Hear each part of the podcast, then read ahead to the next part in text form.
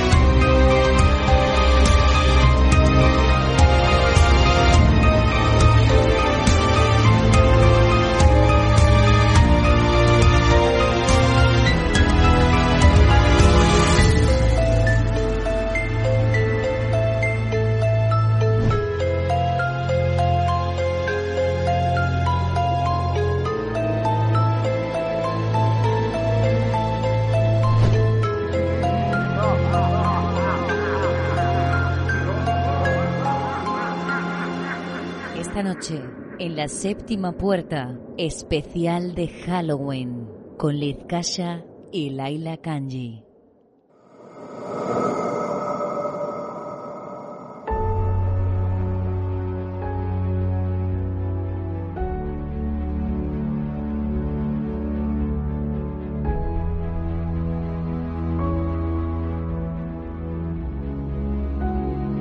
Esta noche se abre una puerta entre los vivos y los muertos,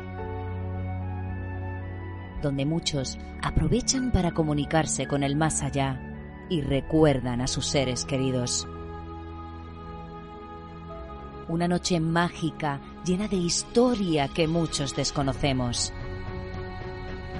Halloween, un día lleno de máscaras, disfraces y golosinas donde mientras los niños van en busca de caramelos y juegan al truco o trato,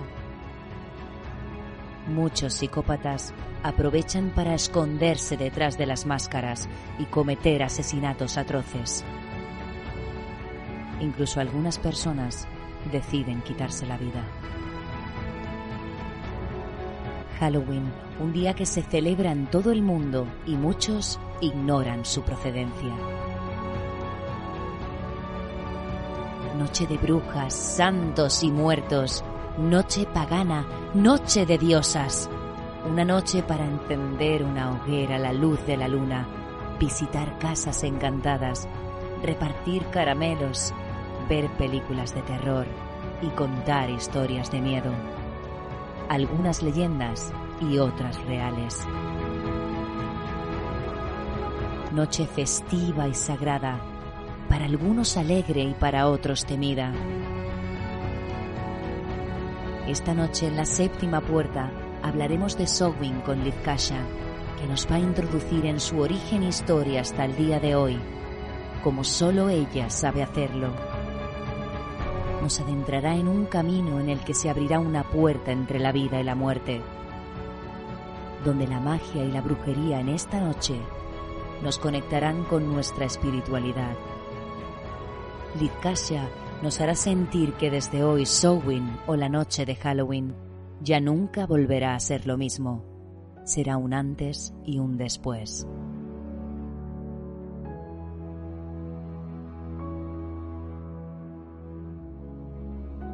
Además, os contaré algunos relatos de terror, leyendas e historias reales ocurridas en la noche de Halloween.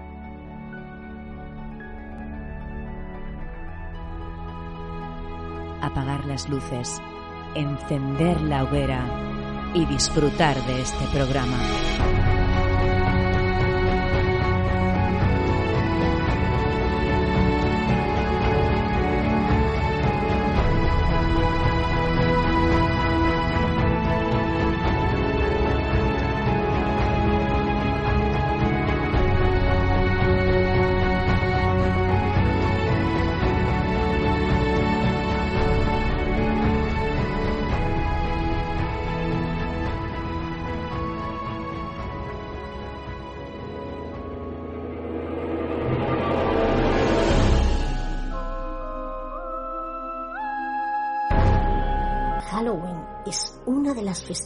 Más importantes del año, sobre todo para los paganos, la cual es más conocida como Samhain.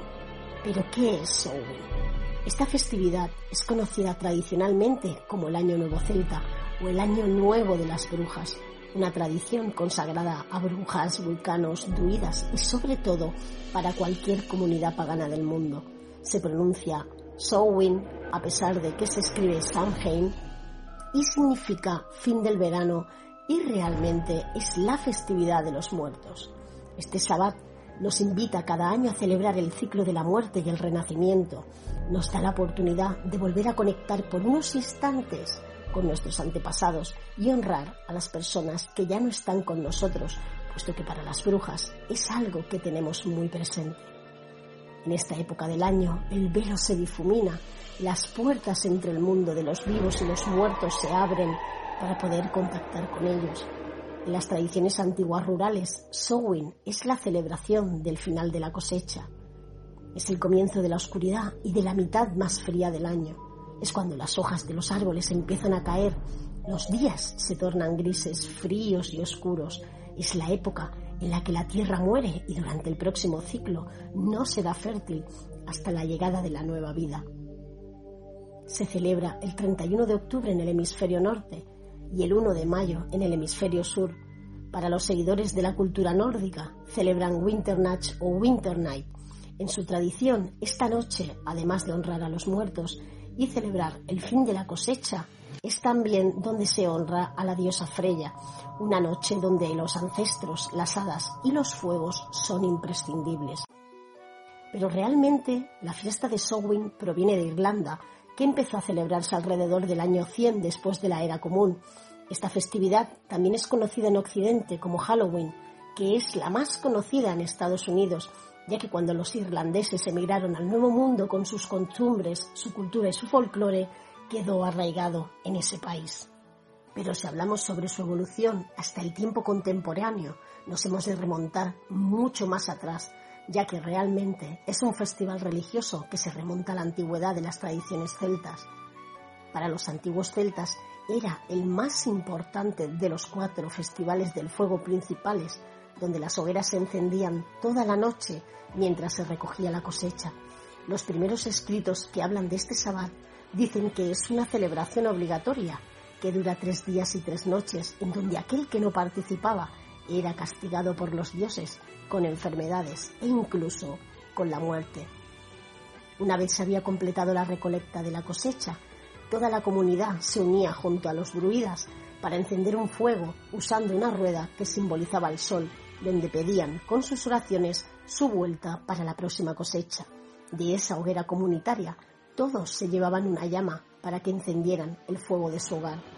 Según el calendario celta, el año comienza el 1 de noviembre, fecha que marca el principio del invierno, donde los pastores se trasladaban a los pastos cercanos para asegurar el ganado durante el invierno y almacenaban los cultivos para el ciclo de oscuridad. Este antiguo festival precristiano de los muertos eran unas reuniones donde se sacrificaban animales para espantar a los malos espíritus y para que sus cosechas fueran prósperas en la siguiente estación. Había comida de la temporada, como frutas y verduras, bebían mucho alcohol, sobre todo aguamiel, música y danza alrededor de las hogueras que se mantenían encendidas en honor a sus muertos para ayudarlos en su viaje al otro lado y mantener alejados a los vivos de aquellos seres como demonios, fantasmas, hadas y otras criaturas de la oscuridad que les daban pavor. Se habla de que los antiguos creían que durante la noche de Samhain las barreras entre el mundo de los vivos y los muertos se rompían, dándoles la oportunidad de interactuar con ellos y estaban, sobre todo, al otro lado. Existen otros documentos que hablan del consumo excesivo de esos días de la comida y bebida. Todo un festival para aquellos glotones de la época.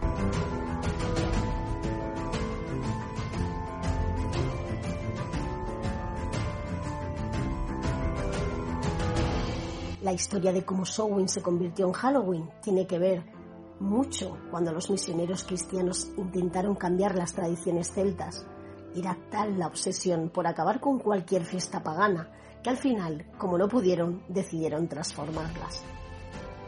En el año 601 después de la Era Común, el Papa Gregorio I lanzó un decreto en el cual llevaba escrito las costumbres y creencias de los pueblos nativos que querían convertir al cristianismo Así, en vez de luchar para eliminarlas, instruyó a sus misioneros para que convencieran a la gente de los pueblos, y era tal la idea de difundir el cristianismo que de ahí surgieron los misioneros católicos de hoy en día.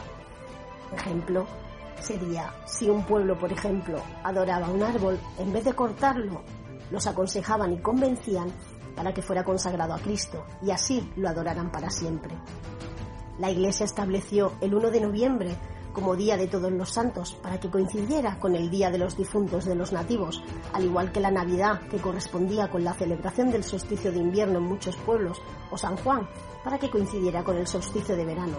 Y así, muchas de las celebraciones de hoy en día de la religión judeocristiana es la copia de las festividades tradicionales con la intención de que sus festividades prevalezcan ante las paganas.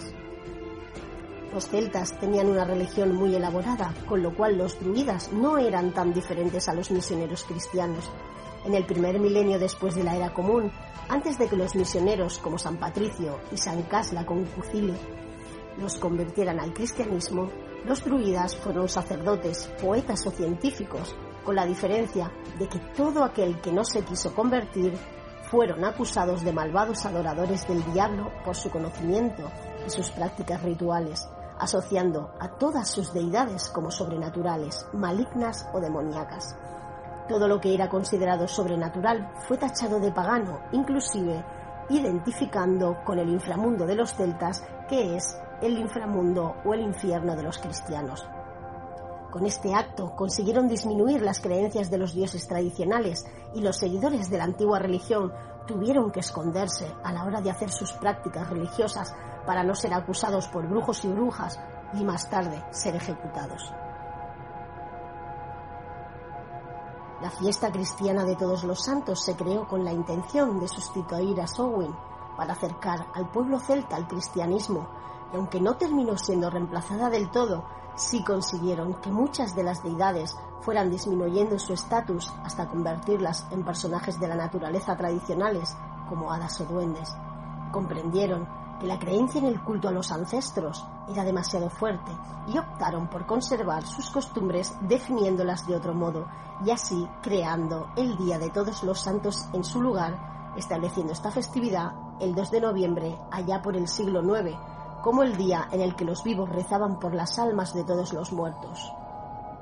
Los celtas continuaron con su tradición celebrando un día antes de Samhain, o lo que llaman Al Hallows como la época de los muertos errantes, el día considerado que tiene mucha más actividad sobrenatural, donde la gente ofrecía regalos, comida y bebida a los espíritus del, más allá.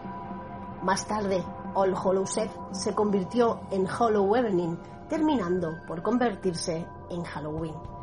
Un antiguo día de Año Nuevo Celta y precristiano con vestimentas más modernas. Actualmente, la festividad de Halloween es una festividad de costumbres misteriosas que no tiene nada que ver con su origen histórico. El origen de los disfraces era para representar a hadas, brujos y demonios. El recoger golosinas de puerta en puerta es la representación de las almas de los muertos que vagan por ahí esa noche. Pero en la actualidad, fuera de la comunidad pagana, simplemente es una fiesta de disfraces donde pasarlo bien y hacer un poco el payaso. Para muchos de nosotros es un día muy especial e importante, donde somos conscientes de nuestro ciclo de muerte y de resurrección, donde honramos nuestros ancestros, una época donde dejar atrás un ciclo que se termina para emprender un nuevo camino. Pero realmente el resurgimiento de Samhain hoy en día se debe a la popularidad que tuvo la Wicca en los años 80. Adoptaron muchas de sus tradiciones y celebraciones como las ceremonias del fuego, así como otras festividades relacionadas con la naturaleza, las deidades y los antepasados. Por ejemplo, dentro de la tradición de los druidas, Samhain era el día en el que se celebraba un festival en honor a los muertos, representando una hoguera para la comunión de los fallecidos. En Estados Unidos se suele hacer celebraciones con música, danza o los llamados bailes de las brujas los días previos a esta festividad. Existe un grupo de personas llamados reconstruccionistas, que son aquellos paganos con tradiciones celtas que lo que hacen es reintroducir de una forma fiel al paganismo moderno las antiguas costumbres, creencias y celebraciones de los celtas. Para ellos, Samhain es Samna. Y además de celebrar el día en honor a los muertos, celebran el apareamiento entre los dioses Tuata de Danandakta y el río Unis con lo que colocan adornos de enebro alrededor de sus hogares y crean el altar para los difuntos donde se celebra una fiesta en honor a los que ya no están aquí. Las festividades han cambiado mucho desde la antigüedad y Samhain, para la mayoría de nosotros, es la festividad en la que honramos a nuestros antepasados, aunque brujas y brujos los honramos durante todo el año en luna nueva para mantener el linaje y que no sean olvidados. El culto a los antepasados es una tradición muy antigua que proviene de las culturas tradicionales de África y Asia. Existen otros países, como en Sudamérica, donde tienen una fuerte cultura arraigada a la festividad de los muertos y el culto a la Santa Muerte, que es el más conocido.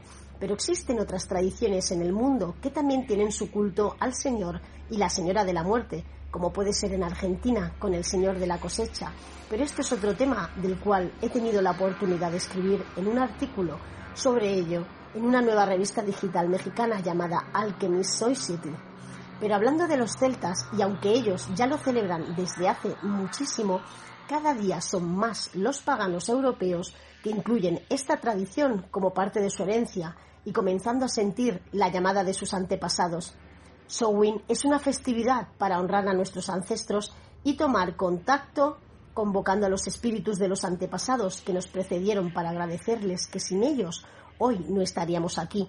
Ellos desde el otro lado nos cuidan, nos guían, nos dan fuerza, nos acompañan en nuestros mejores y peores momentos. Y aunque no podamos verlos, ellos siempre están ahí. Es muy importante tener conocimiento de nuestro linaje o nuestra historia familiar, de dónde venimos, Hemos de pensar que dentro de nosotros hay una parte de cada uno de ellos, generación tras generación. Todos ellos han ido formando una parte de nosotros se han ido uniendo durante siglos para formar la persona que somos hoy.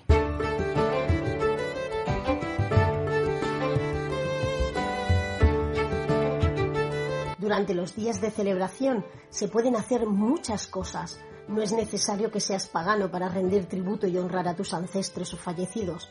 Nosotros, por ejemplo, preparamos un altar especial el día de Sowin, aunque muchos de nosotros lo tenemos puesto todo el año, en el que colocamos las fotos de nuestros difuntos, reliquias, elementos o joyas familiares que pertenecieron a ellos para que su esencia esté estos días con nosotros y se le ponen todo tipo de ofrendas como pueden ser comida y bebida que a ellos les gustaba cuando aún estaban vivos. Se hacen rituales, meditaciones, oraciones, caminatas por la naturaleza para estar en contacto con los espíritus elementales de Sowin. Se hacen cenas especiales donde se cuentan mitos y leyendas, sobre todo de la época. Se prepara comida con los alimentos del otoño para honrar el fin de la cosecha o se crea artesanía. Así que con vuestro permiso, os voy a leer una de las oraciones que la gente podrá encontrar en mis redes sociales, donde allí podrán ver muchísimas más publicaciones relacionadas con Sowin o la noche de Halloween. Esta es la noche en la que se abre la puerta que hace de enlace entre nuestro mundo y el mundo espiritual. La línea que existe entre los vivos y los muertos se difumina, el velo se cae y es el momento de hacer el llamado a los que vinieron antes que nosotros. En esta noche honro a mis antepasados, los espíritus de mis padres y mis madres ancestrales, los que siempre me cuidan desde el otro lado, los que me guían y me protegen.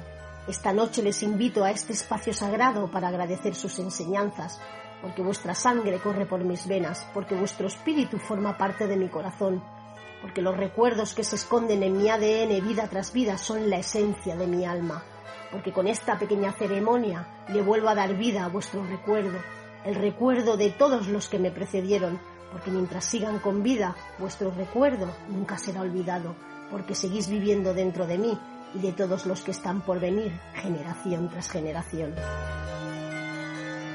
Y ahora os quiero hablar de Ataecina. Ataecina fue una diosa ictónica adorada por los antiguos íberos, lusitanos, carpetanos y celtíberos de la península ibérica fue una de las deidades ibéricas más importantes, ya que se le rindió culto prácticamente en casi toda la península ibérica, antes y durante la ocupación romana. Ella era la diosa del renacer, la fertilidad, la naturaleza, la luna, la curación, y en muchas de sus inscripciones se le adjunta el sobrenombre Servatrix, conservadora de la salud. Partiendo de la base que Ataecina significa la renacida, podemos atribuirle sin problemas ese papel de atraer la primavera y hacer el renacer de la vegetación sobre la tierra. Este ciclo de las estaciones estaba asociado también con el inframundo, a través del ciclo de la vida y la muerte. Quizás la propia Taecina realizaba ella misma este ciclo, al igual que Proserpina, caminando por el mundo durante la primavera y el verano para comenzar su descenso al inframundo en el otoño y vivir bajo tierra en el invierno. Una de las curiosidades de Sowin relacionadas con esta diosa hispánica es en la localidad de Pinto, Madrid. En el anochecer del 31 de octubre, en colaboración con la Concejalía de Cultura del Ayuntamiento de Pinto, se suele celebrar la festividad que se llama Anmuinovia, que es Sowin, una procesión de la imagen de la diosa Taecina donde se celebra una ceremonia que honra a los difuntos, ancestros y antepasados para que se le facilite su tránsito al otro lado.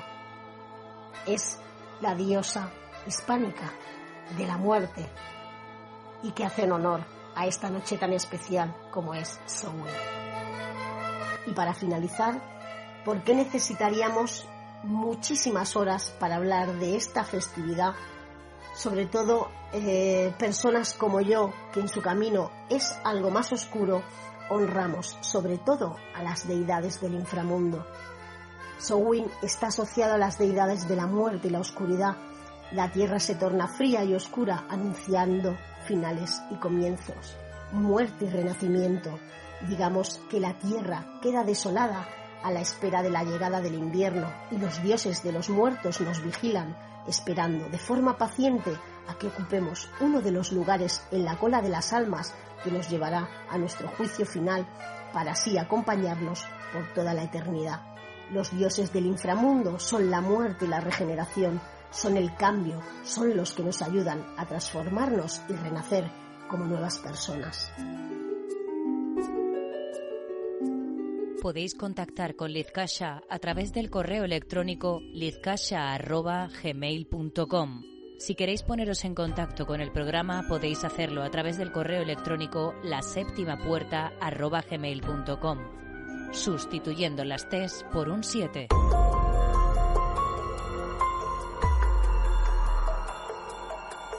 Después de esta maravillosa historia que nos ha introducido hasta lo más profundo de Sowin gracias a Lizkasha, vamos a continuar con el programa de esta noche.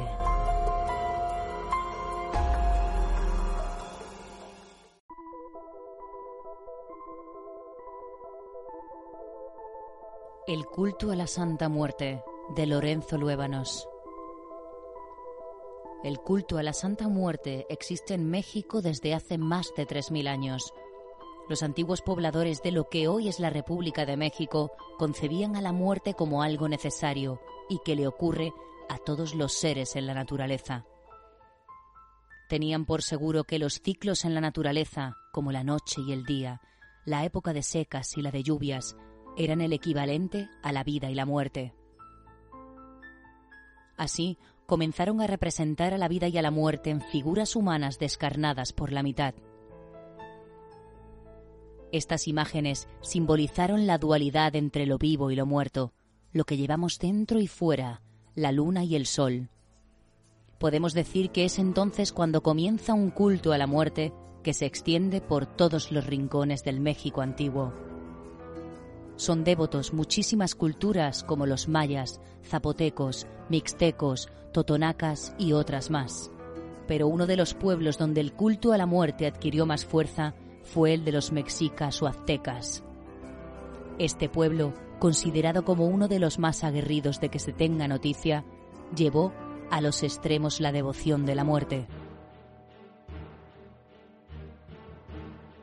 La Santa Muerte es la representación física de la transición que ocurre entre dejar la vida y formar parte del mundo de los muertos.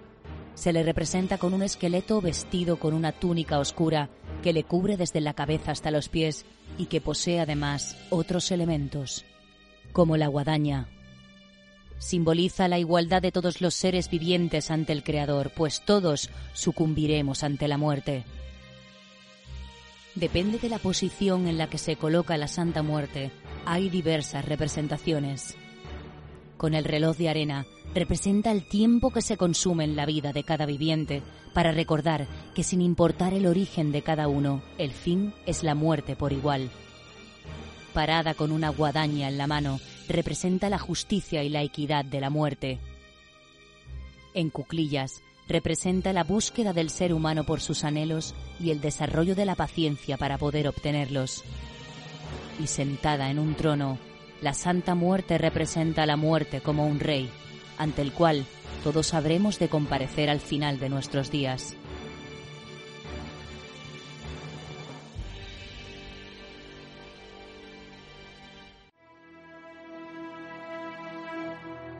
La Santa Muerte podemos decir que es un culto universal que se ha tenido y aún tiene lugar en pueblos de todo el mundo y que fue censurado por los invasores europeos desde África hasta América.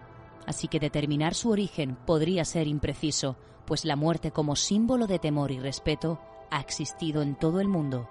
Pero en México, especialmente, el culto como tal a la Santa Muerte nace en Córdoba, Veracruz, a mediados del siglo XIX, cuando un chamán local aseguró que la muerte se le apareció en un sueño, ordenándole que difundiera su culto por todo el mundo.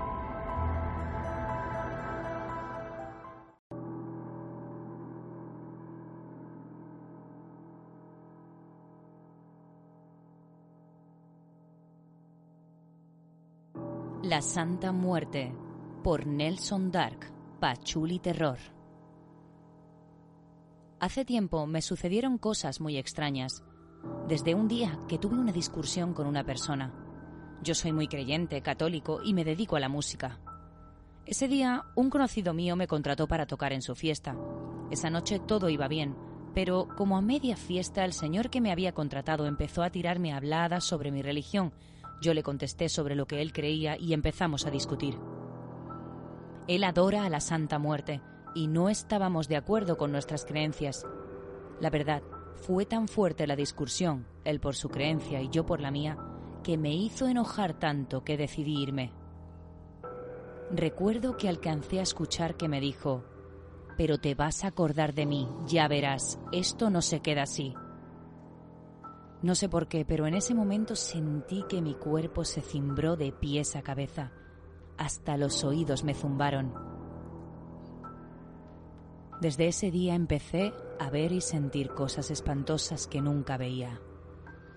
Una noche antes de irme a dormir, escuché que alguien raspaba la pared por fuera de mi casa un buen trecho con algo filoso como un machete hasta llegar a mi puerta.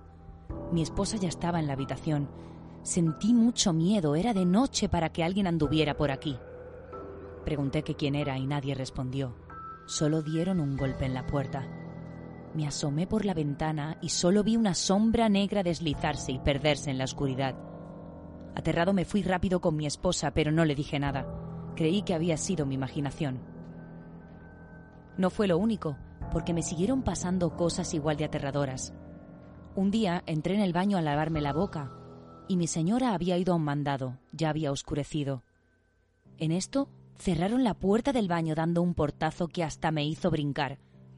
Sentí un aire muy frío y por el espejo miré atrás de mí una figura negra con capucha. Su rostro no se le veía por la capucha, solo me miraban sus cuencas vacías de los ojos muy negros.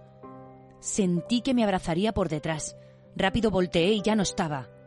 De verdad sentí pánico, escalofríos. Salí a la calle aterrado hasta que llegó mi esposa. Igualmente no le dije nada. Algo más aterrador fue una noche que llegué de trabajar cansado. Me quedé dormido no sé por cuánto tiempo. En eso sentí que alguien arañaba mi cuerpo repetidas veces. El dolor me hizo despertar. Tenía mi camisa rasgada, mi pecho y vientre con marcas de arañazos. Mis gritos hicieron que llegara mi esposa asustada. Le dije, ¿tú hiciste esto? Mostrándole mi pecho, me contestó, no, yo estaba en la otra habitación con los niños, abriendo sus ojos aterrada. En ese momento, recordamos la discusión de aquella noche y pensamos que el hombre con el que había discutido quizás había tenido que ver en todo esto y nos santiguamos. Solo espero que me deje en paz. No creo en ella, pero sí la respeto, porque si hay vida, existe la muerte, y sé que algún día vendrá por mí.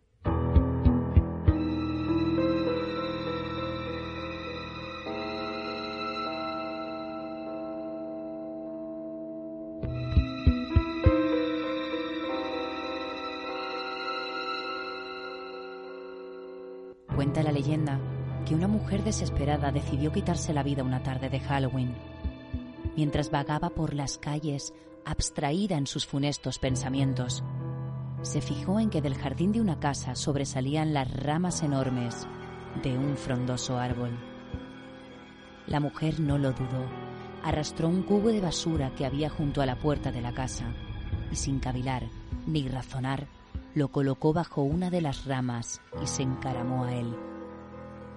Después se quitó el cinturón, lo ató a la rama y se lo ajustó al cuello. Solo tuvo que empujar el cubo con el pie y su vida duró apenas unos segundos más.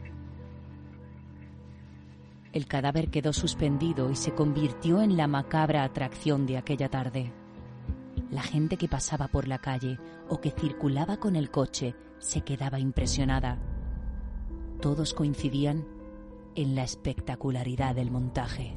Los dueños no regresaron a su casa hasta el día siguiente. La pareja había pasado la noche en casa de los padres de él. Por eso el cadáver de la pobre mujer ya se había empezado a descomponer cuando lo bajaron de la rama. Había permanecido un día entero suspendido del árbol sin que nadie advirtiera que se trataba de un ser humano y no de un maniquí.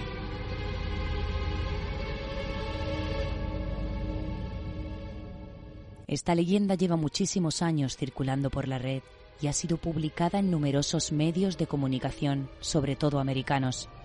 Lo más sorprendente es que finalmente esta historia inventada se ha convertido en una real y así la han recogido algunos periódicos en todo el mundo. Confunden el cadáver de un vecino con decoración de Halloween. 16 de octubre de 2009. En Los Ángeles. Los vecinos de una urbanización de Los Ángeles confundieron el cadáver de un vecino que llevaba al menos cuatro días muerto con un elemento decorativo propio de Halloween. Según informó hoy el diario Los Angeles Times, el cuerpo en descomposición de Mostafa Mahmoud Sayed, de 75 años, presentaba un disparo en un ojo y estaba inerte, caído sobre una silla en el balcón de su apartamento situado en un tercer piso y a la vista del resto de los residentes en el complejo.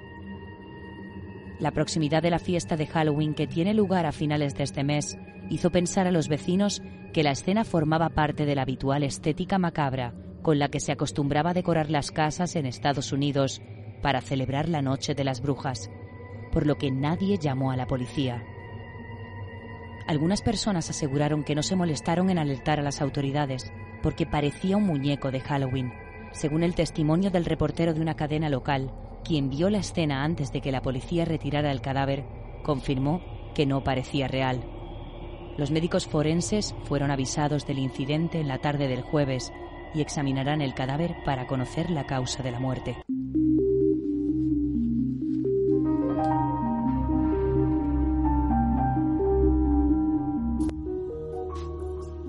Ahogado de Mónica de la O.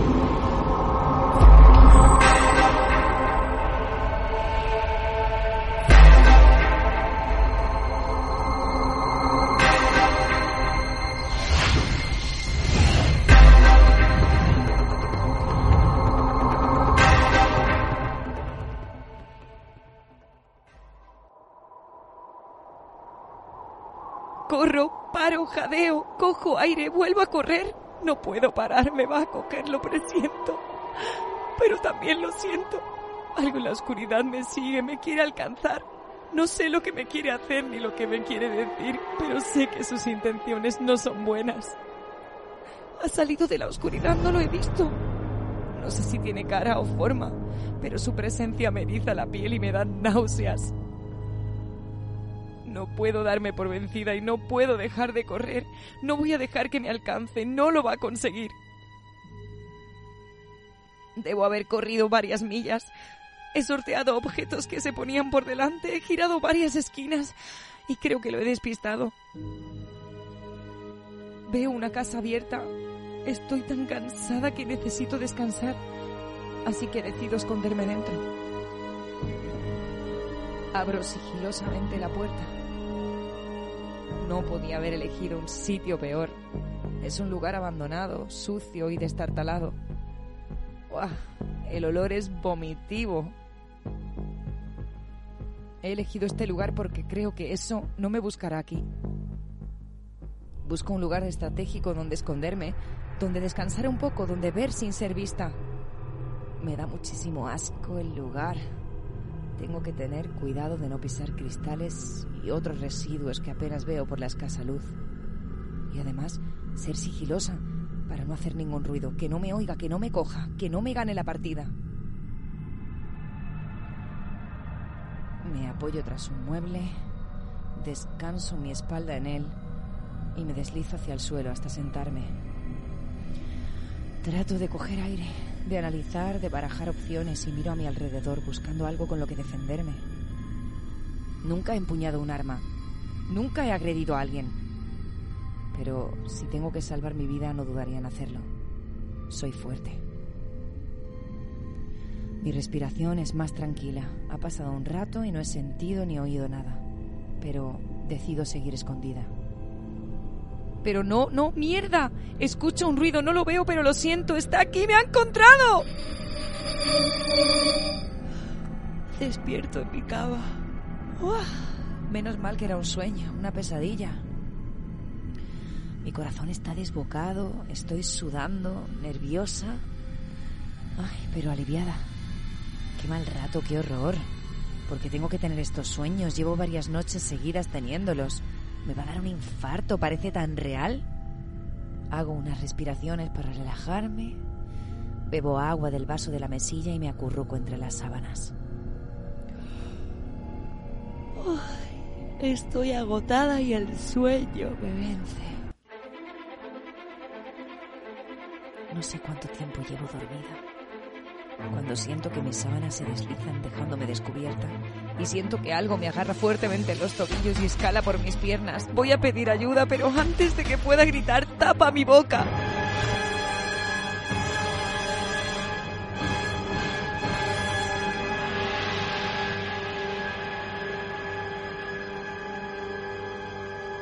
La profecía una de las películas más emblemáticas del género del terror de la historia, no solo marcó la vida de los espectadores a nivel internacional, sino que también del equipo que integró la producción. El director Richard Donner recibió fuertes presiones para impedir que el rodaje diera inicio en su momento. Pero Gregory Peck, actor de la cinta, y los guionistas recibieron un impacto de un rayo en distintos aviones en los que viajaban uno de los técnicos de efectos especiales sufrió un grave accidente donde murió su acompañante decapitada por una de las ruedas. Lo misterioso del caso es que en la película había una muerte muy similar dentro de una de las escenas.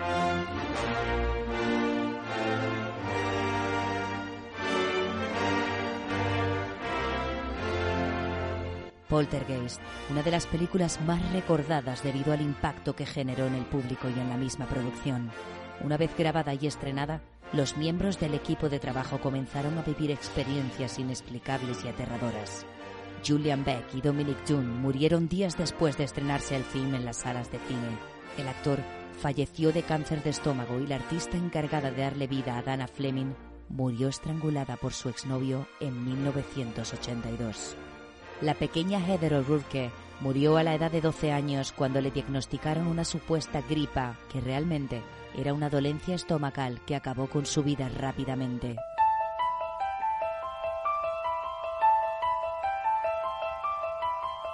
El exorcista, una famosa película de 1973 que relataba la historia de una reconocida actriz que recurre a una pareja de sacerdotes para que le ayuden a controlar un demonio que tiene poseída a su hija de 12 años.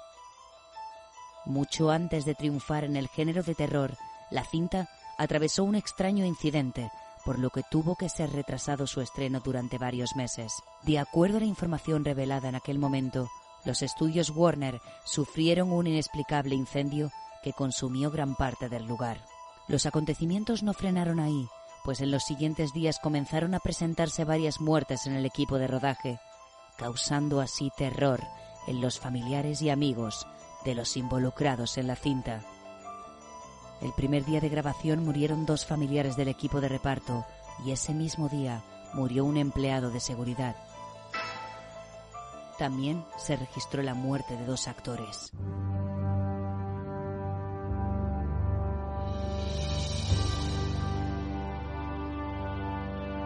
Henry, el abismo de los monstruos, de Guillén Esteban Durán. Salió a zarpar como de costumbre, bajo el yugo de una mar amenazadora que clavó su mirada en él como garras afiladas adentrándose en su piel.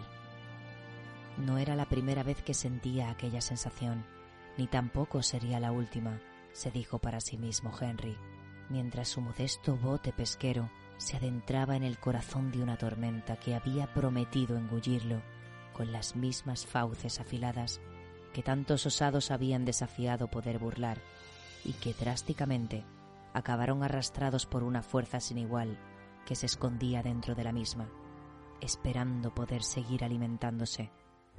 Henry lo sabía, y tras días que se convirtieron en semanas surcando a la deriva de una naturaleza caprichosa a veces y cruel en otras, donde su paciencia y su cordura fueron puesta a prueba numerosas veces hasta su extenuación. Un ciclón se formó alrededor de su embarcación, haciendo de ésta su epicentro con una fuerza tal que la hizo levitar varios metros por encima de la superficie del agua, cual impulsada por una mano invisible que lo elevaba al Olimpo de los dioses, o más concretamente, al de una bestia que proclamaba serlo.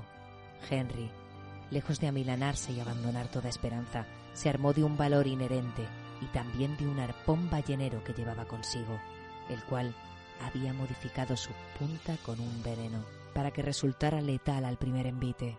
Fue justo entonces cuando unos inmensos ojos negros como el abismo y una boca armada de dientes cerrados tan anchos como seres humanos puestos en fila aparecieron danzando en círculos en aquel torbellino perfecto que cada vez lo acercaba más a un destino más incierto que la propia mar. Henry esperó a aquel falso dios disfrazado de bestia mitológica que abriera de todos sus fauces y dilatara por completo sus retinas para asestarle un único impacto mortal. Y así lo hizo. Pero cuando la tempestad amainó y la calma se apoderó del océano y todos sus elementos, Henry no despertó en la mar. En su lugar, lo hizo en una habitación blanca y motorizado, donde un enfermero le estaba ayudando a bañarse mientras le relataba el cuento de un marinero que se enfrentaba a peligros más antiguos que el propio mundo, provisto tan solo su fiel arpón como única arma. Henry quiso hablar, pero sus palabras no emergieron de su boca por más que lo intentara, como si estuviera atrapado en otra tempestad de la que nunca había podido salir. Sí que flotaba, no obstante, de la pila donde su cuerpo remaba la deriva, un juguete en forma de bote que finalmente atracó en una de sus piernas. Henry lo rodeó con la mano y luego lo puso a la altura de sus ojos ante la atenta mirada de varios guardas que custodiaban la entrada. ¿Y cuál fue su sorpresa cuando se vio a sí mismo sonriendo en el interior de aquella embarcación de miniatura, que parecía querer conectar con su subconsciente de una forma u otra? De pronto y sin previo aviso, algo se encendió en su mente que pareció recordarle quién era y dónde estaba. Henry había estado luchando contra el monstruo equivocado todo el tiempo al identificar los trazos de la bestia como los de su verdadero yo oculto, en las profundidades insondables de otro océano todavía más extenso, esperando volver a aparecer. La próxima vez que se encontrara con aquella oscuridad, no la combatería, abrazaría el abismo hasta que fueran uno solo y juntos zarparían hasta tocar tierra firme. El marinero Henry está a punto de desembarcar. Damas y caballeros, dijo Henry a los allá presentes, mientras sus ojos se dilataban como pozos sin fin y su sonrisa mostraba una hilera de dientes cerrados.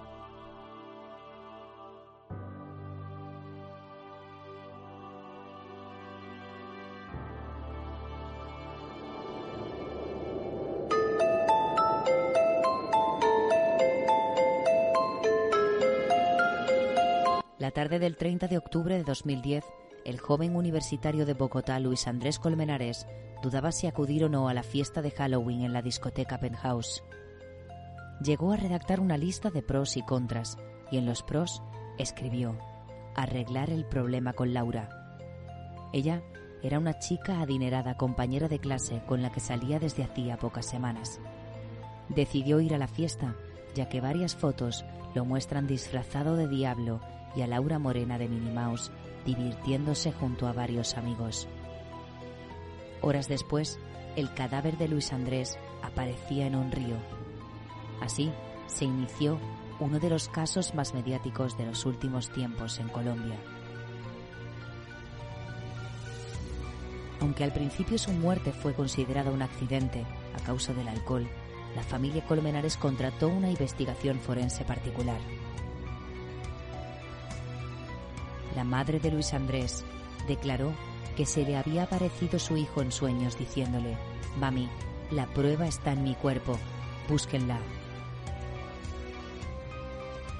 La conclusión fue mucho más dramática, asesinato.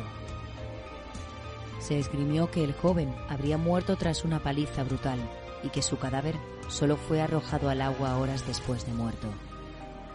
Siguieron varios juicios al exnovio de Laura, Carlos Cárdenas, la teoría de que los escoltas de la joven habían acabado con el estudiante, contradicciones en los testimonios, falta de pruebas y la absolución tanto de Cárdenas como de Laura Moreno y Jessie Quintero, otra amiga que había salido aquella noche. Tras el último juicio en 2017, la versión oficial es que la muerte de Luis Andrés Colmeranes se produjo de forma accidental pero la fiscalía y la familia mantienen la teoría del asesinato.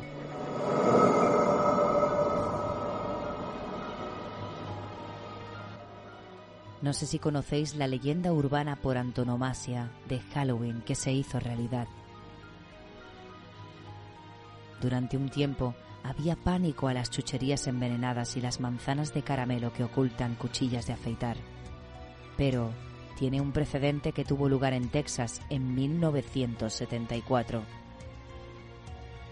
El pequeño de 8 años, Timothy O'Brien, moría envenenado tras tomar una barra de Pixie Stick, un caramelo de pica pica en polvo todavía muy popular que había sido envenenado con cianuro. El doble horror vino cuando se demostró que su propio padre había sido el asesino, que agobiado por las deudas, intentó cobrar varios seguros de vida que había contratado para el niño. Además, intentando encubrir su crimen, le había dado pixie stick envenenados también a su otra hija, Elizabeth, y a varios niños del vecindario más, pero estos no llegaron a consumirlos. Ronald O'Brien fue condenado a muerte y ejecutado diez años después, ya convertido para los restos en el hombre que mató Halloween o el auténtico Candyman.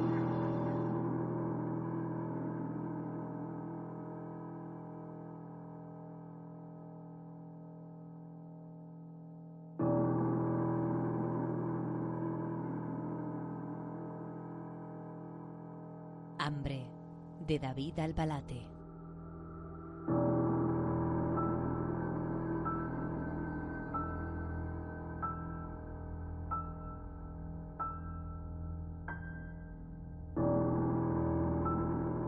Abro los ojos y por unos instantes nado a la deriva en la más placentera y vacía ignorancia, perdido aún en el mundo de los sueños, si es que estaba dormido. Quizás Tan solo me he desmayado, quién sabe. Aquí dentro todas las horas son iguales. Aquí abajo todos los días son iguales. El tiempo aquí no tiene sentido. El dolor agudo, intenso y descarnado me confirma que estoy despierto. Me recuerda que estoy vivo. Al menos por el momento. Me incorporo en el camastro e ingiero un par de pastillas bebiendo un poco de agua. Mi mano derecha tiembla ostensiblemente y estoy a punto de derramar al suelo el precioso líquido.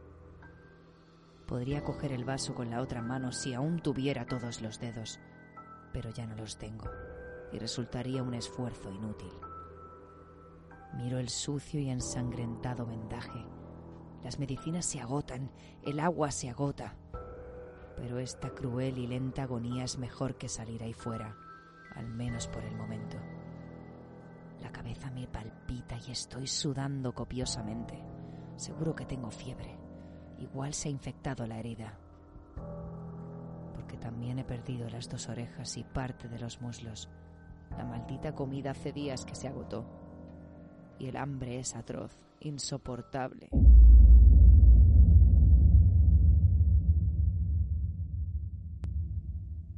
No logro quitarme esa implacable necesidad del estómago ni del cerebro.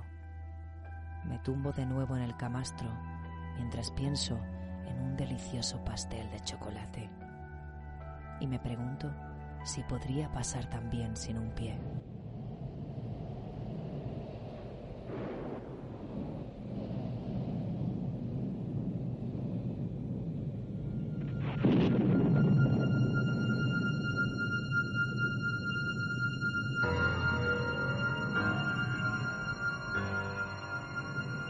Norma universal de no abrir a los desconocidos la puerta se rompe cada noche en Halloween con la tradición de ir a pedir caramelos.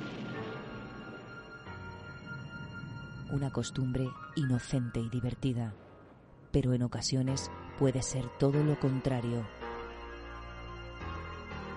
La noche de difuntos de 1957, Peter Fabiano abrió la puerta de su casa. Al otro lado, había alguien vestido con una máscara, pintura y guantes rojos, pero no era un niño ni un adolescente, sino un adulto que le disparó en la cabeza con una pistola envuelta en una bolsa de papel. Semanas después, dos mujeres, Goldine Peitzer y Joan Ravel, eran detenidas como coautoras del crimen, Joan había mantenido una relación con Betty, la esposa de Fabiano, durante una crisis del matrimonio. Incapaz de superar la ruptura, había convencido a Goldine, su amiga y probable amante, de que el hombre era malvado y merecía la muerte. Por amor a Joan, obedeció y ella fue la que empuñó el arma y efectuó el disparo. Las llamaron las asesinas lesbianas.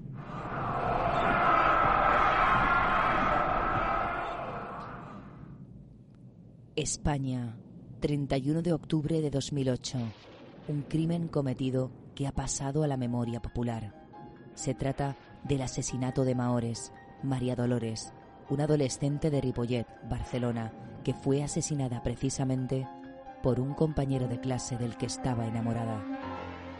A él, Sergio, le había dedicado numerosos mensajes en su cuenta de Fotolog y no desconfió un momento cuando éste fue a buscarla a su casa la víspera de Todos los Santos en compañía de otro compañero de instituto. Luis. Maore salió en zapatillas de casa asegurando que volvería en cinco minutos. En un descampado cercano, Sergio la degolló. El crimen, cometido por un menor de solo 14 años sin un historial de violencia anterior, conmocionó a España y alimentó el debate sobre las penas a los delincuentes menores de edad. Cuatro años después del asesinato, Sergio salía en libertad.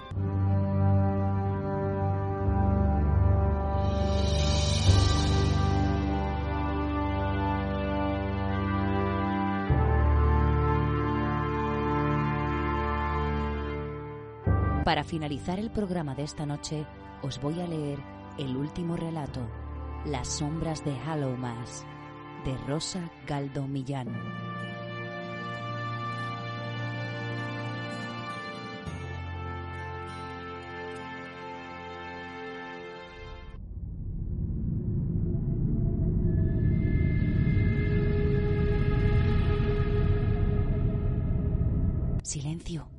Sonia ha despertado, dijo una voz al otro lado de la habitación, y tras esta frase el silencio se adueñó de todo. Sonia abrió los ojos, algo aturdida. No sabía dónde se hallaban, no podía ver y casi no podía moverse. Notaba todos los músculos de su cuerpo agarrotados. Sentía frío y la cabeza no paraba de darle vueltas. Intentó incorporarse, pero enseguida se percató de que sus muñecas estaban aprisionadas y sujetas a algo que no acertaba a vislumbrar.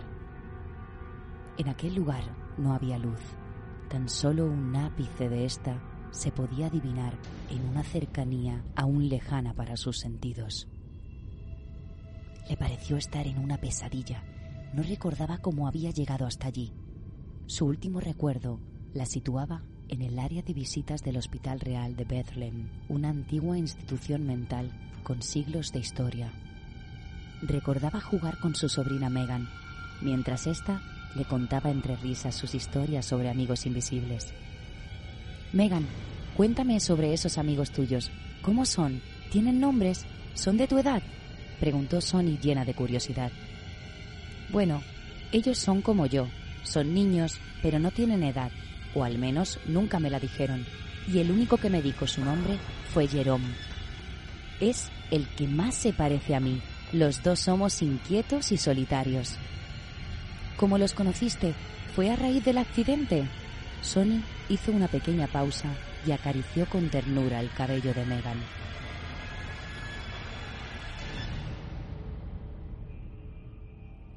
Sí, Jerome vino a salvarme de las sombras ellos querían llevarme, pero él no les dejó. ¿Las sombras? repitió con extrañeza Sony. ¿Qué sombras? Shh. Ni siquiera las nombres. Ellas pueden oírte. Ellas lo saben todo. Jerome me hizo prometer que les ayudaría. Por eso decidió salvarme. Pero es un secreto, nuestro secreto. Está bien, Megan, no te preguntaré más por esas sombras, pero ¿y a ellos? ¿Les ves a menudo? Claro. Jerome estaba por aquí hace un momento. Es más, mis amigos dicen que quieren conocerte. Les he hablado sobre ti. También les dije que estabas algo enferma. Sonny la miró con cara de sorpresa y una mueca de incomprensión, y Megan replicó entonces en tono divertido. Bueno, ya sabes, eso que te impide comer cosas ricas y dulces. Se llama diabetes, Megan. Tú ya sabes qué es. Recuerda que mamá y papá tampoco podían comer cosas ricas y dulces, como tú dices. Es cierto, apenas lo recordaba. Quizá por eso ahora quieren conocerte a ti. Y dicho esto, Megan salió corriendo por el patio. Sony se quedó pensativa. Era curiosa la capacidad de los niños para inventar situaciones y crear amigos imaginarios. Pero ¿quién no los había tenido alguna vez? se preguntó. Al fin y al cabo, era algo comprensible, teniendo en cuenta que Megan llevaba más de un año enclaustrada en aquel sanatorio tras el inexplicable accidente que le costó la vida a sus padres. Desde entonces, algo parecía no andar bien en su cabeza. Los médicos le habían diagnosticado trastorno de estrés postraumático, pero no descartaban algún rasgo de esquizofrenia. ¿Habéis preparado ya la comida? dijo Jerome algo irritado. Me molesta soberanamente tener que ser yo quien se la lleve. Sabéis que no me gusta tratar con humanos. Charlie le miró sonriente, le besó con dulzura en la pálida mejilla y espetó con una cínica sonrisa. Fuiste tú quien decidió hacerse amigo de esa humana de piel rosada y cabellos dorados. Todos te dijimos que no era una buena idea, pero tú como siempre tuviste que desobedecer las normas. Así pues, ahora te toca a ti pagar por haberlas roto. Corre, date prisa, no tenemos mucho tiempo, recuerda que mañana es Halloween. El sonido de la palabra Halloween hizo reaccionar a Jerome cogió la bandeja y apresuró a realizar su cometido.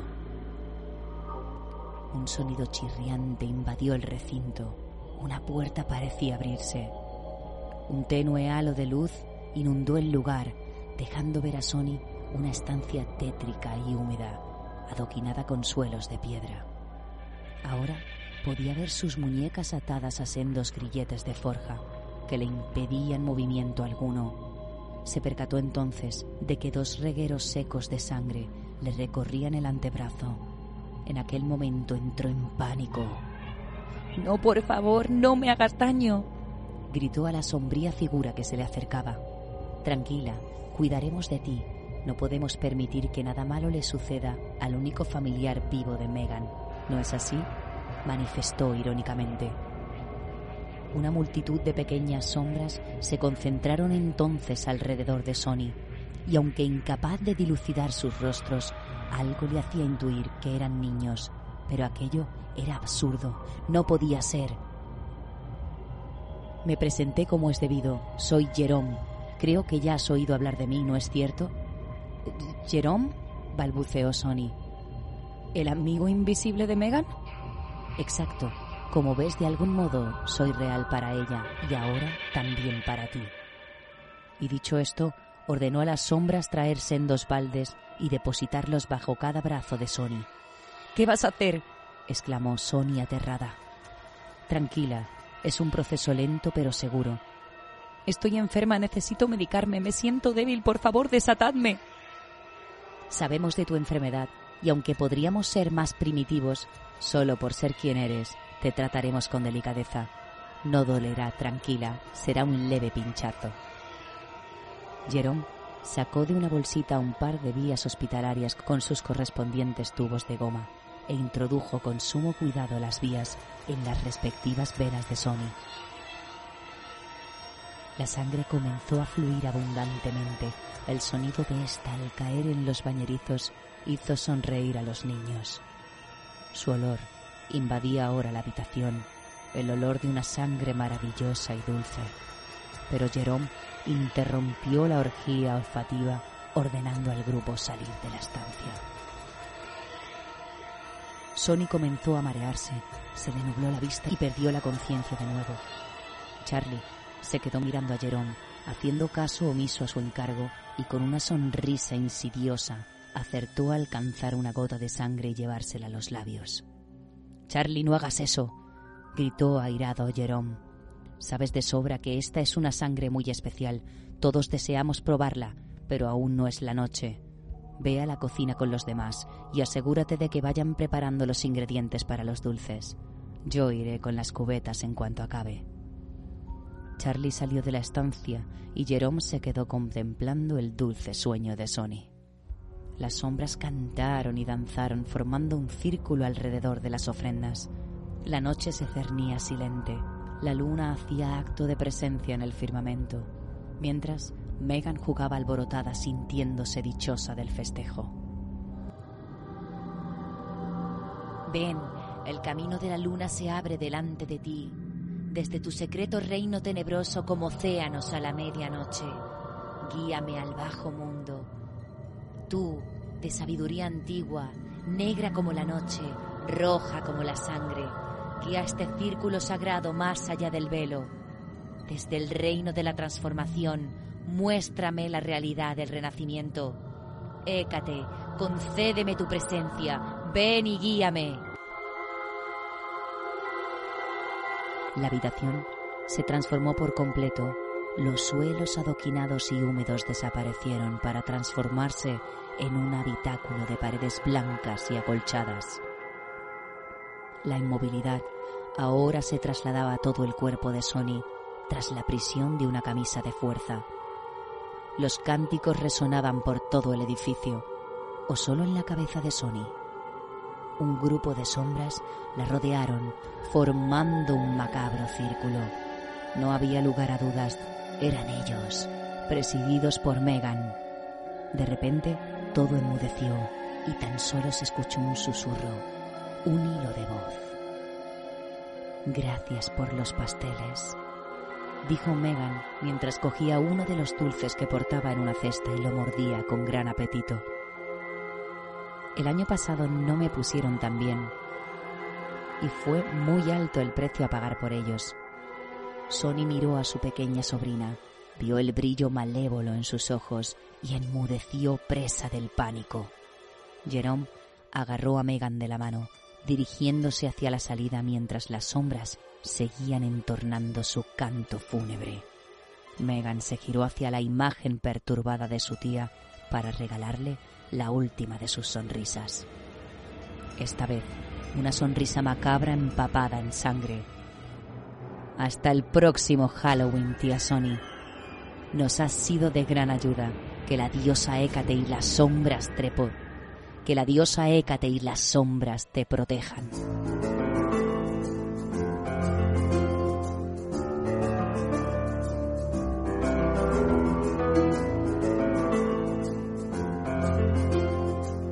Con este maravilloso relato de Rosa Galdo Millán cerramos el especial de Halloween. Antes de marcharme, quiero dar las gracias a todas las personas que están ahí cada semana escuchando el programa a través de las plataformas online, las radios online y las radios asociadas. Por supuesto, un agradecimiento muy especial a Liz Kasha por su profesionalidad y su gran trabajo. Y gracias de nuevo a todos los autores de los relatos que hemos leído esta noche. Nelson Dark, Mónica de la O, Guillén Esteban Durán, David Abalate y Rosa Galdo Millán. Muy buenas noches a todos y nos vemos la semana que viene. Si queréis poneros en contacto con Lizcasha, podéis hacerlo a través del correo electrónico lizcasha.gmail.com para poneros en contacto con el programa podéis hacerlo a través del correo electrónico la séptima puerta sustituyendo las T's por un 7. Podéis seguirnos a través de las redes sociales en YouTube, Evox, Instagram y Facebook como la séptima puerta. Recuerda sustituir las T's por un 7.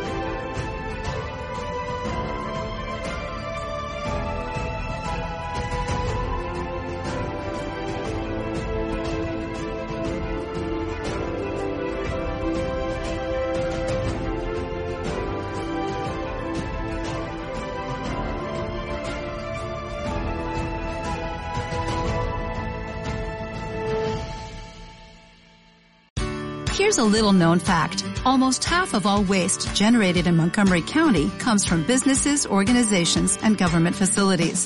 Reducing the amount of waste in your workplace will have a positive impact on our environment. It can also save you money on your disposal costs. Reducing waste and recycling at your business is easy to do and is the law in Montgomery County. Make it your business to recycle right. Learn more at montgomerycountymd.gov slash recycle right or call 311.